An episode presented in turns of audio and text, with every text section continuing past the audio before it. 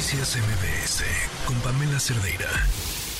Les decía que no todo eran malas noticias, hay buenas noticias y esta ha sido una batalla que lleva muchísimo tiempo, que una de las personas que más ha puesto el dedo en el renglón sobre este tema es Eufrosina Cruz y que además nos duele muchísimo porque pues ante nuestros ojos y contadas veces, cuando algunas notas eh, periodísticas dan cuenta de ello, podemos verlo, pero que es mucho más común de lo que creemos, que es el matrimonio infantil.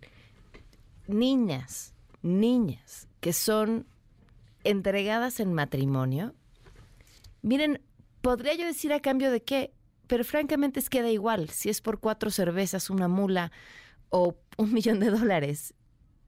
Es exactamente igual. Niñas entregadas en matrimonio, responsables se amparan en usos y costumbres. Hoy el eh, Senado ha, dado un, bueno, hoy no, ayer el Senado dio, eh, hizo un movimiento importante para prohibir los matrimonios infantiles y Eufrosina nos acompaña en la línea. ¿Cómo estás, Eufrosina? Buenas tardes.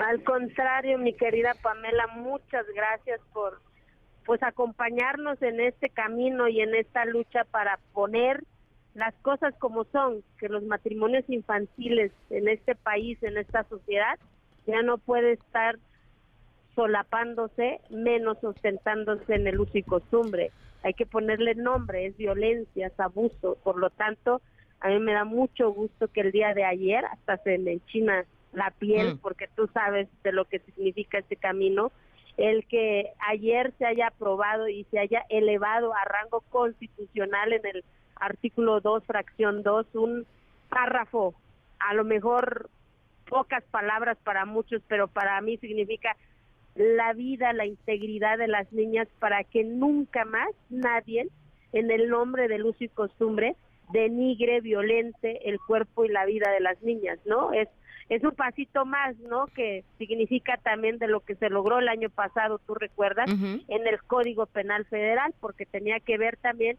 para sancionarlo, porque no basta prohibirlo, si, si no se sanciona esas acciones.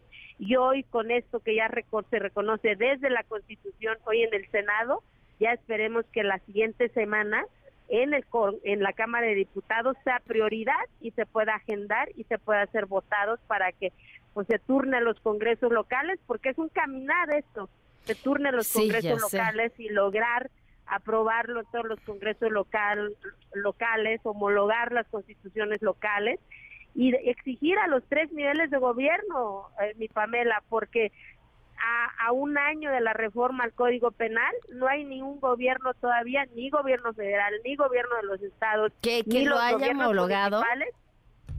Todavía no se ha homologado en muchos de los estados el Código Penal, son si acaso cinco o seis estados, pero ese no es el problema, el problema es que no se ha hecho ningún protocolo sobre eso ante quién van a ir las instancias, qué papel va a jugar la fiscalía, qué papel va a jugar los BIF, qué papel va a jugar pues todos los entes involucrados en estas acciones, no solamente el papá o la mamá o el que da el dote, sino que el Estado mexicano como tal.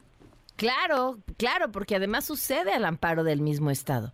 Oye, Eufrosina, bueno, entonces esta es una buena noticia finalmente. Esperemos, de, verdad, como dices, los, los congresos locales vayan juntos. Me, parecería mezquino que hubiera algún motivo para, para detener esto, para congelarlo, para no discutirlo y hacer esto de que es, que es una batalla que tendremos que haber librado hace siglos.